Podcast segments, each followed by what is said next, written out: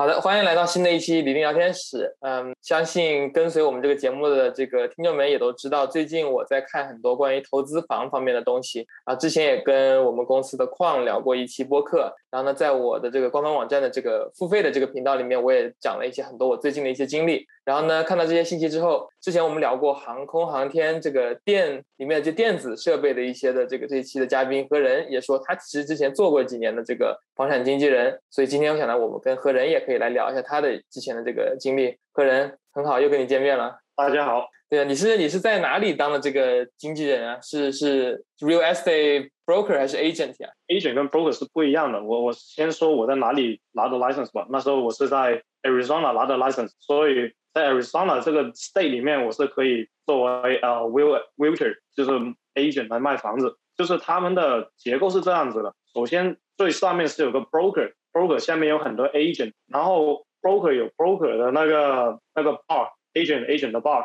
然后作为首先你首先你要做 broker 之前，首先你要做过 agent，然后 agent 的话，首先你要。至少在 Arizona 规定是你要九十个小时的 in-class education，就是你要先上课，然后之后呢，你就会 take 一个 school test。school test 的话就会说给一个 proof 说哦，this person passed the school test，然后你就会拿着那个东西去参加那个跟那个 federal test，然后这个 federal test 过了之后呢，你这时候就是有资格去挂靠某一个 broker 来开始。做 realtor，然后做 realtor 的话，其实你还要加一个 association，你才可以看到那个 listing，就是我们现在很很很 popular，就是 flex MLS，对吧？对，那个东西的话，首先你是得有那个挂到 broker 上面，它才可以再加 association free，才可以加入那个东西，然后你才 access 去开始做那个。在在那个 to 里面，除了其实你你们看到这房，就平平时买卖家双方就看到房子嘛。但是在那里的话，那个其实那个 agent 还可以写那个 lease、写 contract 什么的。然后你作为一个 agent 做的时间，我没记错的话是两年的 full time 之后，你就可以再 continue education，然后你再你就可以做 broker。Broker 的话，他的责任就更大，就等于说一个 umbrella。umbrella 下面有很多那个小的那个 realtor 下面就给他罩着。其实这个这个 agent 的话，其实是我们大部分买房的时候。跟我们打交道的那个人是个 agent，然后他挂靠了那个公司的那个公司可能需要一个 broker 的一个 license，然后相当于是个老板的这种感觉。然后就是等于说你作为一个 a agent 之前，你其实就要考你说的那个九十小时的那个考试什么。之前我好像看华州的这边经纪人也差不多是这样子，九十小时还是反正差不多是上上百小时左右的一个一个这个考试过了之后，你就可以拿到一个 agent 的 license，然后你再给这边的。这边华盛顿州这边是什么 Northwest MLS，然后你交一个什么 fee 就可以看到里面的所有的东西了，是这样的。然后那你这个 MLS 是全称是什么？Multiple Listing System 还是什么？就是 Multiple List System 对 MLS。然后然后这个系统是怎么 work 的？这个为什么为什么会有这个系统？你对这个东西了解吗？这个系统主要是这样子的，就所有那个 agent 或者 broker，他有啊那个 listing，他他。他作为他他有房子要卖，他就自然就会把那个 worker 那个东西 post 在上面去。那个信息是最最快而且最 accurate 的。就是有时候我们在这 l 或者其他 r e f i n 上面看到的那个那个 data，一般那个 data 是比那个 fast MLS 要慢的。那那这个你是当时在 Arizona 是是现在你还是 broker 吗？还是你之前在你之前的？因为你现在是不是在这个 Honeywell 做这个对吧？Avionics 嘛对吧？所以你现在应该不是个 broker 了是吧？我我一直我我没没有到 broker 这个这个 level，因为我只是作为一个 part time。我那时候在 Honeywell 里面做，然后同时我自己买了房子之后，觉得因为本身我对地理比较感兴趣嘛，然后我就经常到处逛啊，看房子啊，看那个长什么样子。我想那不如我就考个 license 吧，看看试下看怎么样吧。然后我就。就凭兴趣就考了一个，考了一个之后，然后就开始去做 builder 但是那时候是 part time 嘛，所以其实我也没有花太多时间去那个做 advertise 什么的，就更多的是那个 mouth word word of mouth，就是那个人。之间的那个说哦，我有个朋友他做 realtor 什么，其实很多一般都是这么认。那你当时 part time 的时候，你是有多 part time 呢？就是说，那你当时相当于你考了，你学了九十个小时的这个课程，然后你也考过了那个试，拿到了 agent 的 license，然后你就要挂靠到一个 broker 下面去，然后交这个 MOS 的这个 fee，交完了之后，你现在就可以看到最新的 listing，然后呢，就理论上就可以开始帮人写 contract，然后开始帮人买房卖房了。然后，那你现在的话，那你当当时这个情况下的话，你大概成交量是怎么样的呢？成交量其实我带了当时我当时大概有两两到三个客户这样子，就我就卖就卖了一套房，其实我就没有做太多，因为后来我发现这个东西太花时间了。当当也有说，其实应该这么说，你那个做 realtor，你花不花时间是取决于你对客户的那种 commitment，就是你想怎么样子。因为我觉得，因为你既然我卖房子，我收 commission，那为什么人家给你的 commission，你肯定 provide service？那我做，我觉得我作为一个 realtor，我 provide service 不应该仅仅是作为一个 door open，就作为一个 key 那样子，我还要。特别是 first time home buyer，我要给他 education，我要给他介绍整个 process，然后说就是把我知道就 diligence research 所有知道的东西全部 present 在他们面前，让他们去做那个 decision。虽然 decision 不是我做，但是我尽我的能力去提供尽量多的 information。然后我发现这个这个 process 十分花时间。然后我也不可能同时 serve multiple customer，所以我只能慢慢 slow down 去。有些时候有些人问我要不要有没有时间我 present 帮他卖房子买房子，我只能说我现在不一定有空，所以只能说或者 refer 给别的 agent。所以后来我就慢，这这也是另外一个原因，为什么现在我就我 license 现在就没有稳六了，就是感觉我我感觉做事情嘛，假如你不能够达到那个。我的我自己对自己 expectation 的话，我就不会再去做下去了。那那我再问你，那你刚才也说到嘛，这个你收了别人钱，你想把活干得很好，然后那你这个比如说帮人卖的这一个房。或者帮人买了这一个房，这个 first time home buyer，那你在身上花的时间大概是多少？因为我作为一个我，因为我不是 agent 嘛，我只会跟我的 agent 去聊天，让他们帮我去，比如说看看这个房子好不好啊，帮我下 offer 啊，帮我去 negotiate 这些东西。呃，我并不知道他们背后的工作量到底有多大。呃，那你能大概分析一下，比如说你帮成交的这一个 offer，你大概花了多少时间呢？那一个我成交那一个 offer，他花的时间大概我想想，这取决于。它有这有有两个因素啊，首先一个因素就是你的客户他对自己了解多少，就就像上期我说的那个，有时候客户真的不太明白自己需要什么，对吧？有时候他可能说觉得自己需要一个很大的房子，例如例如我有一个客户嘛，他他跟我说他想要一个很多层的房子，就两两层的房子，然后尽量大的好，然后我我我问他为什么，他说以前在国内的时候就觉得两层房子就比较比较比较是梦想，然后。我我就跟他说了一下两层房子有什么好处、什么坏处，然后巴拉巴拉之类的东西，然后然后也带他看了些两层的房子、一层房，他对比之后，他觉得好像还是一层的房子比较好。他最后跟我说他想买一层，所以具体时间的话我也没有完全 track，但是我会 keep track 我开了多远。因为这个是报税用的，是因为你卖卖房子的话是等于 individual contractor 在报税里面作为口，对，但是你的时间是没有算的，但是我感觉时间就是说。没有一个固定时间，不像我们平时上班朝九晚五那样子，一般都是突然间他想起什么问题，他会 message 或者打电话给你。你作为 provide service 的话，你肯定要接啊，或者或者 reply 啊什么。所以基本上我手机只要开着，有人发短信给我都会。所以你具体问我多少时间，我我也说不清楚。而且有时候你跟他跟另外一个卖家的那个 muter 聊价格的时候，你跟他还价还价还价，他他也要问他那边的那个看。那这时候那个时间。可能就就等来等去就很什么时候你就要马上回了。当然也有些也也有些比较快的，但是我我知道这这只是我的 strategy，不是所有 agent 都这样。知道有我也知道有些 agent，他就说他尽可能代表尽量多的那个 customer，反正按概率嘛，反正总有一两个成的，那只要只要速度快那就可以了。特别像现在这个 market，你知道十分热，像我们这里的房子放出去一个星期不到就没了。那这种情况下的话，可能说不定你的时间不需要那么多，因为你不愁找客户，但是你可能愁的是怎么去找房子。特别像我们现在有些地方，整个内部一个卖的房子都没有，所以你假如你客户说我要找那边房子，说说不定你就要问问一下人，因为有些房子你看在 Fast M I 上面是他们 list 出来的，但有些房子是他们内部消化了，他们知道了 agent 里面说，哎，我最近有个什么房子要要上去啊，然后他们就私下都已经开他开始开始接触了，跟聊完了。然后最后就放上 F F F I 上上面就走个过场而已，所以那个东西你就要去去修修什么的，所以我感觉这个这个活是个很有意思的活，就但是花的时间实在是很多，但同同时我觉得我未来发展方向不是做 full time 的那个 future，所以我感觉还是就还是你这个你这个其实抢答了我的下一个问题，我下一个问题想问的就是说。你当时也是说的嘛，就是作为 part time 的话，其实你并没有想的特别清楚，要来这个投入更多的时间。那那为那你有没有考虑过来 full time 做这个 agent，然后最后慢慢升级成一个 broker，做一个房地产大亨呢？房地产大亨的话，这个想法不过一开始刚考完牌是有的，对吧？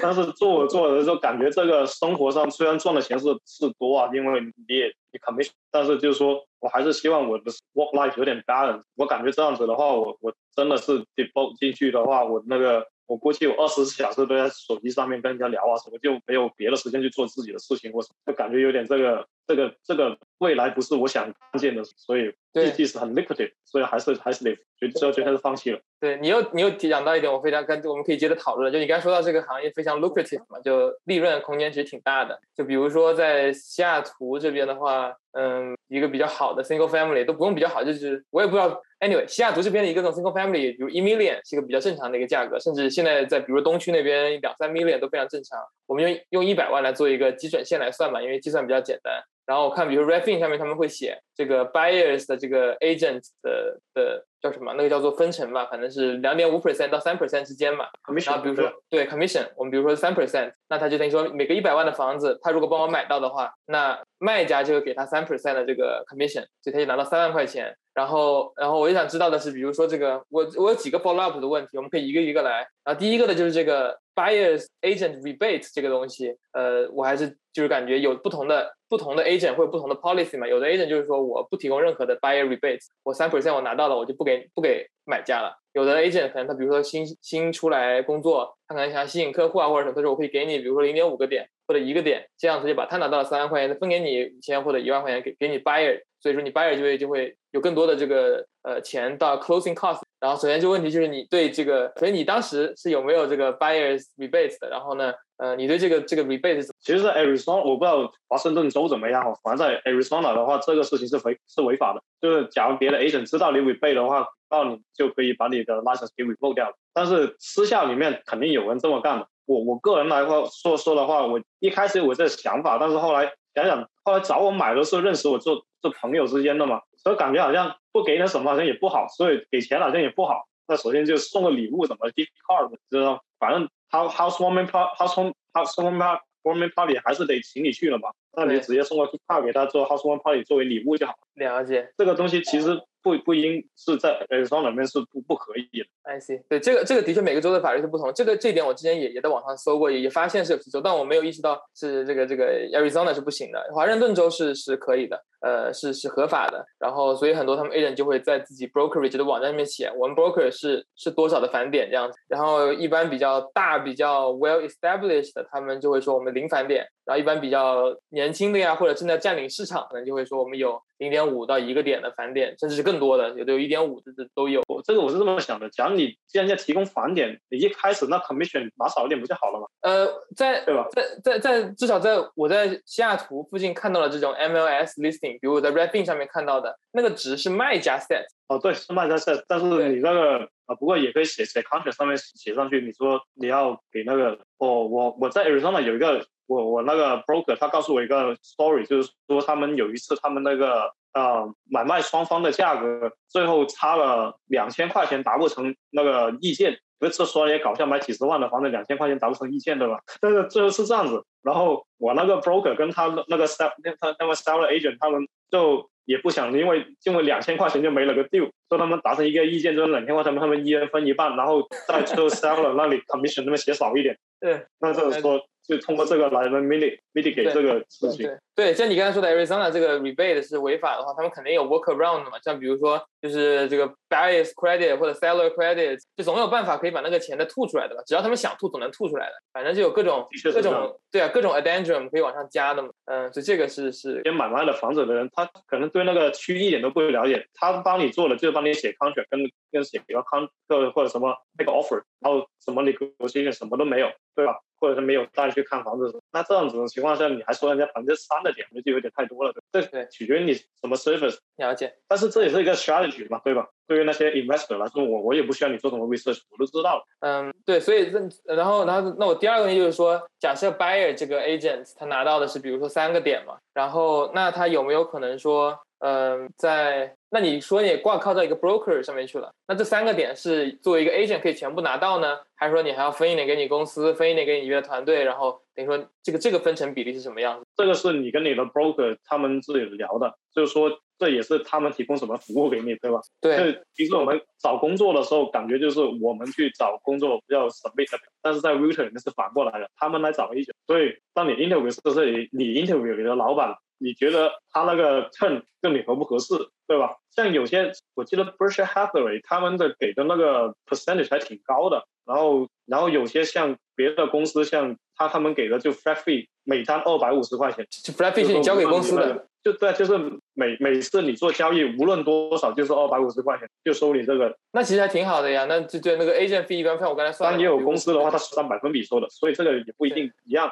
了解了解。那其实这个百分比，听你说的这个这个什么 lower bound 可能就是这个 flat rate 嘛，比如说几百刀，这其实是很低的一个费用。然后如果说是按百分比的话，是在百分之十、百分之五十还是多少呢？大概大概的一个 range 的话是多少呢？这个 range 我听说过了，从百分之五十到百分之十的都有。OK，百分之五的好像也也听过。百分之五又是比较少。一开对，但一开始的话，作为第一年 Realtor 的话，一般他们需要更多的 assistant 或者 marketing 的 channel 什么的，他可能去选择一个 broker，他们给他更多资源的。那这样子，那 broker 可能收他的那个 percentage 多一点。然后之后他们卖的越来越多，他可以再跟他的 broker 你勾选那个 turn，说现在我也不需要你那么多 support 了，我我也可以卖，我现在赚的也挺多的，那媒体交的交的量也挺大了。他可能想为了留着这个 agent，他他也会说 OK，我可以便宜点。所以这个是是跟你勾选，没有一个法律规定说 minimum wage。对，就是我觉得你说的这个呃，没有 minimum wage 规定这个事情，其实是跟任何人找工作都一样的嘛。就比如说我们码农找工作，或者各行各业人找工作，他都是要拿到 offer 的第一件事情，不是去签 offer。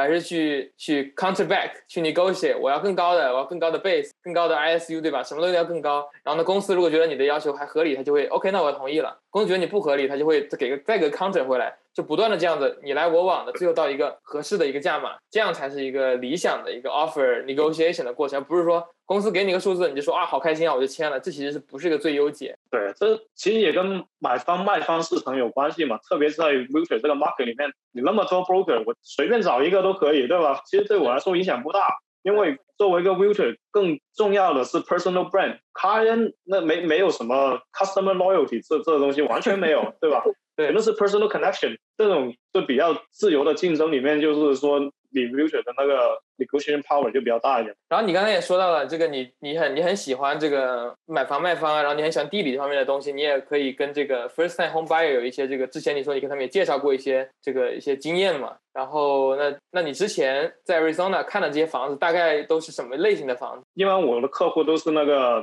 first time home buyer，所以都是 entry level 的那种 house。我那时候应该是两年前吧，因为我 license expire 没没没怎么管他了。然后那时候。房价还没有升的那么 crazy，那时候房价你 looking at the entry level 大概是二十来二十七万到应该是二十七万到三十四万之间的这种房子是 entry level 那时候，但现在这个数就没有了，就是四十万四十多万才是 entry level。现在当然当然也不会比 Seattle 便宜嘛，但是就说那个涨得还是挺厉害的。以前我们。我我记得我刚买房子的时候，我我是六年前买我自己住的房子，那时候我觉得四五十万的房子，那在 Arizona 是豪宅了吧？然后到现在的话，你现在看过去就是一般的房子。那你对于这个 first time home buyer 的一般的这个教育的这个过程，你一般有哪些比较大的点呢？比如说我们听众们，虽然我也经历过了这个 first time home buyer 的 process，但我感觉我可能还是有很多东西并不知道的，就莫名其妙，反正就买下来了，也就住了，也就不管了。但是比如说你一般跟你的客户介绍这个 first time home buyer 的一些这些 typical 的一些 pitfall 有什么？我感觉首先。要明白一点，就是你买的房子是来住的还是来投资的？因为你投资的概念，你就看那个 return rate 嘛。你买住的房子的话，你就是看的是你自己的支付能力，还有你想要的生活中间的那个 gap 在哪里。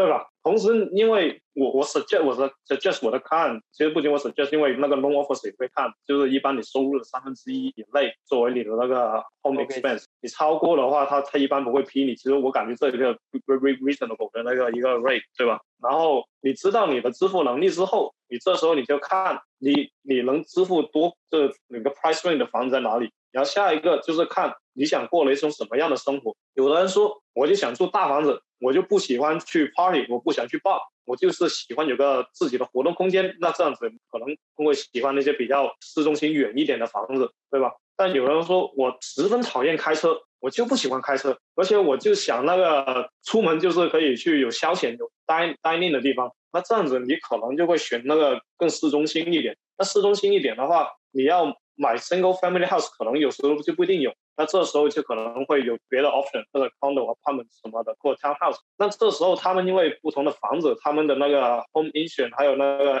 HOA 是不一样的，所以这时候你要想，你这个东西是不是你在你的计划之内，或者说是你想见到的事情。所以，但是一般来说，最开始就是说，你问客户要什么，他一般都会说，我我都想要，我又想要方便，然后我又想要大房子，对吧？我又想要那个，所以这个东西的话，其实我觉得是 bottleneck 还是支付能力的问题，对吧？但是但是你就是说你买了自己第一个房子之后，你也不用说太着急，说啊我买这房子没有那么理想了，然后我我可能以后就亏了什么这样子。其实这个房子这个东西你不喜欢以后可以再卖出去的嘛，对吧？你再卖出去的话，其实你这个再换别的房子，所以我觉得这个。首先，第一个房子就是说你住的话，首先你那个 neighborhood 是你喜欢的，同时你自己支付能力不要太大压力的话，其实你平时生活中的感觉就没那么就容容易容易一点。而且你假如一开始在房子用你太多的 cash 或者太多的 cash flow，以后有别的 investment opportunity 就跟你没什么关系了，因为你要 investment 你得有 cash flow 啊，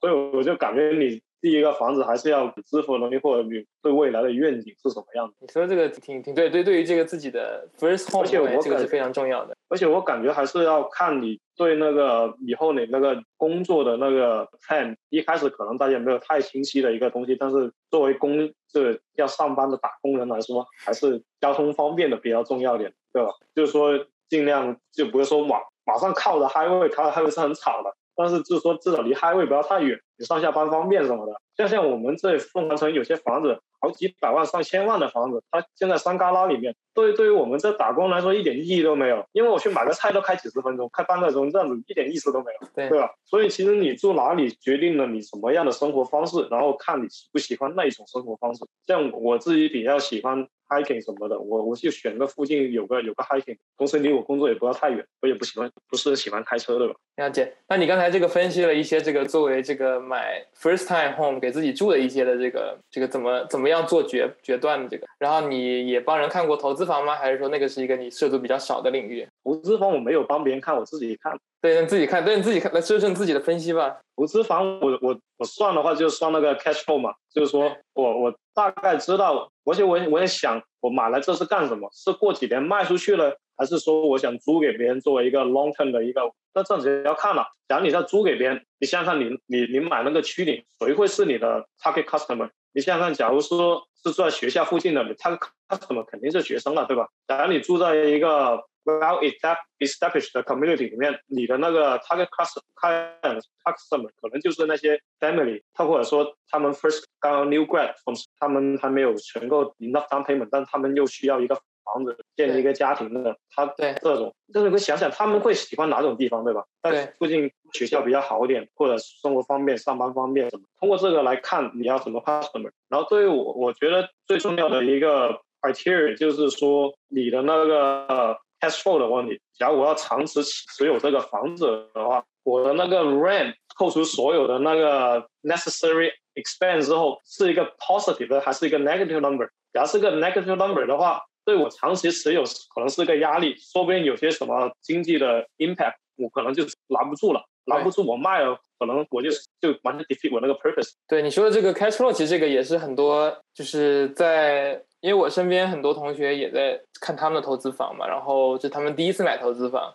然后他们可能就会陷入一个跟买自己住的房很就是相混淆的一个一个误区，就他们可能认为说要买很好地区的 single family 的房，然后就买他们会愿意去住的房子，但其实这个并不意味着是最好的投资的意意思，因为这种你买出来的可能你每个月的租金还。给不起 mortgage 加 property tax 加 insurance 加加一三八的 maintenance fee，所以导致的结果就是你花了很大的 down payment 买了一个很漂亮的 single family，但是每个月的这个输出是负的。然后呢，像你说的嘛，一旦有任何的经济状况的问题，比如说租客突然有一个有几个月的空档期，然后或者说你自己家里面的经济状况三炮有点吃紧，你你本来每个月就要贴钱的，然后现在租客又没有顺利的接上，你就要贴更多的钱，很有可能就会出现你刚才说的不得不卖房的这种情况的出现。然后，所以我自己现在在看投资房的一个重要的标准就是就是一定要 cash flow positive，然后呃，当然，然后 positive 的越多就越好嘛，这样意味着我能赚的钱越多。然后我我也相信之后 N 年之后，如果要卖的时候，还有一个要考虑你买的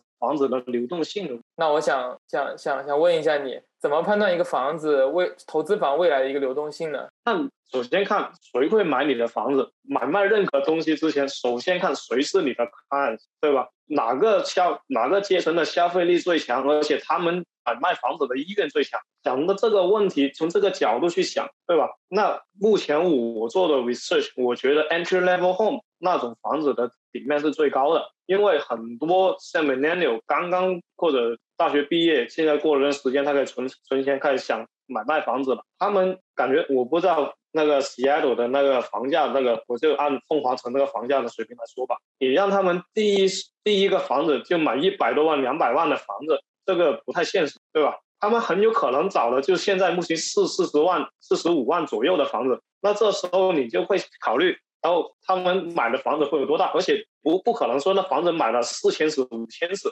或者是或者说小于三千尺，但他们也不太现实，因为你想我们现在这个 generation，我我不知道你身边人怎么，我看见我身边人很多都没什么结婚的意愿，即使结了婚也不愿意生孩子。那这种情况下，你觉得他们会不会买一个三千尺的房子就就空在那里？我感觉也不太现实，而且也比较贵，对吧？所以我感觉他们可能会偏好一些就两千尺上下的房房子，然后那个那个价格稍微低一点，但是同时会更。靠近于靠近于市中心一点，就不会买到很远很远的房子。不能说完全没有，但是我觉得那个可能性比较小一点。所以我觉得，按照我们现在我在凤凰的这个区域来说，那个流动性比较好的房子，应该就是那些 entry level 大概四十万左右的房子，然后两千尺，这两千尺以下，然后靠近高速公路或者靠近那个 job hop 的地方，这种房子我觉得是比较容易卖的。了解，我感觉你说的这些。这些这几点都非常的 make sense，然后那我就接着问吧。那你之前也说你其实也在为自己看这个投资房嘛？那那你现在这个有准备买投资房的意愿吗？还是说只是看看而已？还是说你已经准备在准备好当 payment 了？准备就是一旦看到合适，准备就是下下单了？我现在之前有看，但是后来先发现那个房价涨的速度的确涨得太快了，所以那个租金好像暂时虽然也升得快，但是好像没有完全跟得上。所以我现在来说，感觉因为投资嘛。投资的话，就不是说仅仅看房子，你会看别的投资标的，例如什么债券啊、股票啊什么的。那相对相对来说，虽然很多人觉得房子是比较风险小的一种投资策略，但是同时它的流动性比起债券还有股票来说是比较小，所以我觉得那也是个风险。所以我比起这个风险的话，我我现在目前来说还是觉得别的东西可能会更吸引我一点。所以目前来说，我只是看，但是没有说。一定要想买的冲动，但是有个利好的东西就是说，他们的那个现在利率比较低一点，所以利率低的话，说不定你这房子升了之后，你 monthly payment 可能跟你之前的那个 monthly payment 还差不多，就没有那个利率高的时候，那房价低的时候，那 monthly payment 可能也差不多，所以你也会作为一个考虑因素。所以现在也就。我有 active looking，即使我没有用 li 没有 license，但是我有还有 industry 里面的朋友，让他们帮我看一下，看有合适的话，我还是会考虑的。了解，对我之前也看到很多朋友在这个在，特别是在加州的很多朋友，因为加州很多朋友可能说。嗯，加州投资房并不太 make sense 嘛，因为它的 cash flow 是非常负的，然后而且买一个房子都非常非常贵，同样的价钱可能可以在就是德州啊或者 Arizona 买买很多套投资房了。然后对于这种远程的这种呃房产投资，你有什么了解吗？远程房子的话，我觉得这个东西就。那个风险比较高一点，因为我我有朋友在 Tennessee，他们那边说房产很好很好卖，或者那个那边的房价也比凤凰城还低，然后是非常好投资标的什么的。但是因为你知道，毕竟房产是作为一个产品，你你对你这个产品不太明白的时候，这个风险是比较大的。而且你知道这个产品的话，相对流动性不好，不是说你不想，你发现不行的话，像股票这割肉可以卖，有可能房子你割肉都卖不出去，你知道吧？所以这个东西还有。考虑持有成本，你也不太清楚，每个地方地质条件不一样。像有些地方它是 flat area，你要买阴险你不在那里住，你可能不知道，你可能买了才知道。那这样子无形中增加你那个，或者说你有个地方在海边的地方，那海边的话，那海风吹那个对房子的损耗比较大，说不定每每年都要刷一次房子。那这样子这几个 cost，这个 cost 你可能买之前没有意识到，买着才才意识到，这样子对于你之前的 calculation 就不太准。所以我觉得买房子你要获得一个准确的数字的话，还是要最好尽可能的去还是看一下。就我的经验是，假如说很多人在凤凰城有的地方的那个啊治安比较好，有的治安不太好。在治安不太好的地方，你可能你那被 house 那个房子被 broken 的的 possibility 可能比较高点。那这样子你也是一个风险，对吧？你不去过你不知道。当当假如在凤凰城里面，我做法就很简单了，我就去去沃尔玛里面逛一趟，看沃尔玛有没有上锁就知道了嘛，对吧？在沃尔玛里面，假如有些地方好的那部它是没有上锁的。那假如不好，因为它上锁了，那你就知道马上知道那个大概治安大概怎么样子了。而且你你在这里 go to store 走一下，会知道它附近内部是什么人住在那里，因为都是 neighborhood store 嘛，什么 grocery store 什么都是那些或其他什么 chain store 都是附近的 shopping 嘛，你看一眼就知道，诶，那种人是是不是你你 expect 那那个 neighborhood。但是假如你说 remote 的话，例如说像 Tennessee，我也不知道他们那些是。靠什么工作的？我也知道，我也不知道他们 how secure 他们的 income 是多少，所以这个东西还是有 risk 的，而且你也不知道他们当地肉怎么样，有些地方那个他们的 eviction process 十分漫长，或者根本不可能 eviction 的。那你想想，你作为一个房东的话，你唯一的 power 就是 eviction power，你连这个 power 都没有的话，那也是也是个 risk。所以你要，所以所以我就感觉这个东西不是说完全不可以，但是就是说做之前你还是要。尽可能的调查清楚你那个所有的隐性的成本在哪里。对，我觉得你说这个这个 high level idea 是非常对的，就是远程投资不能说只看 r e f i n 上面的房价就感觉哇好赚啊，然后就就投资了。它比 Raping 上的一个是卖价要有很多隐性的因素得考虑的。然后，但是我觉得有像你刚才提到的，基本上所有的点我都觉得是，哪怕你没有去过那个城市，你也有办法去 figure out。比如说这个 neighborhood 好不好，你可以搜 crime map 嘛，看看那里有没有这个很多 crime。然后比如说 median household，你也可以通过搜一些这种人口普查的 census，就是 consensus 的这个这个数据，这样来来去查看。然后同时你说这种海风啊、这些地震啊这些东西，你也可以通过一些这个这个，要么就问当地的 property management company，你就问，比如说这附近这 insurance quote 大概是多少啊？这都就是可以了解到，只不过呢就会比你对于本地的了解会更复杂嘛。就比如说我在西雅图，我都知道西雅图哪些 neighborhood，大概了也不是全部知道。毕竟西雅图也非常大，但至少在我住的附近，我知道哪些区域是比较好的，然后哪些区域是比较差的，然后哪些地方是近近海边，风很大，有些地方可能近湖边，水湿气也比较重的，然后这些东西可能我都不用查，我闭着眼睛就知道。但如果说我比如说我要投资 Arizona，那我我可能就打开 Google，花个几天的时间才能了解哦，原来这个地方内部不好，那个地方好。然后呢，哦，原来那个地方是有一个什么很大的湖，或者那边有一个垃圾收购站，什么什么，就是这些东西都得花时间去了解。但是因为现在有 Google Map，有 Google 啊，有有各种信息都在网上嘛，基本上是都可以，包括你现在说的这个 Eviction Law，都是网上都有的，可以查到的。只不过就是说，不如不如你了解的区域可以更快的上手。所以说，我觉得，但是但是但一个问题就在于，像湾区和西雅图的话，它很多地方虽然我了解了很多。但是它的它的这个这个租售比非常不划算了，它就是负的现金流了，所以你在本地了解的再多也没有投资的意义。所以说，如果你身住在了加州或者说华盛顿州，就是那种呃现金流已经是负的的州的话。你就不得不去了解这种 remote US 的 invest，然后这也是之前我跟那个矿那期聊到，就是说有一些书籍啊，什么资源可以帮助到这个这个这方面的一些一些技巧的。但我觉得你刚才说几点都非常对，就是就是不能盲目的只看一个卖价就够了，还有很多很多因素，特别是如果想进入这个投资房产这个行业里面，是需要需要考虑。而且我感觉就是说，其实你想到的点都能查得到，对吧？你只要想 invest 的东西都可以找到数据。我甚至连 Arizona 的那个或者别的州的那个。Economy focus 我都可以找得到，但是人有一个东西就是 you don't know you don't know，你没在那个区住过，你可能没想过这个东西。像我在 Arizona 住，我就从来不会想过去查一下在住这个海边 海风对房子的影响，我是从来不会想到这个问题，因为我根本不住那里。但是讲你住那里，就会想到这个问题，或者说我本来住在一个 very safe neighborhood，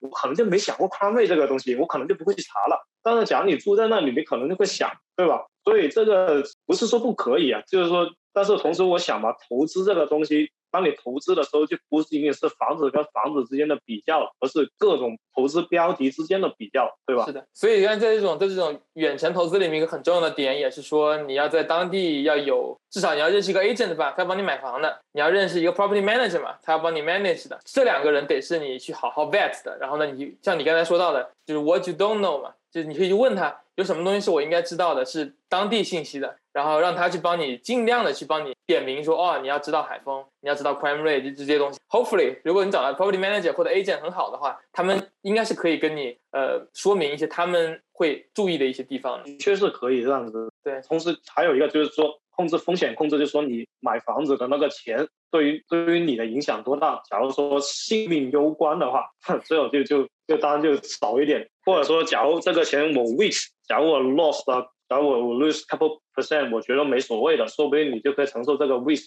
那当然可以 go ahead，对吧？就因为所不不可能所有东西都查的那么清楚，即使你买股票，也不可能说它每个 business 都那么清楚，你还是有一点点 gamble 的成分在里面。所以这时候你考虑了就是你那个 management，你你对那个 w i s h 的承受的能力了，对吧？我觉得这个你说的非常对。嗯，对，今天我这边讨论的，我感觉这个时间也差不多，我感觉这期的节目也录得很就很干货满满的。然后，嗯，你这边还有什么就是想跟想跟各位观众朋友们分享的吗？最后的 last word 啊，last word，投资需需谨慎嘛，对吧？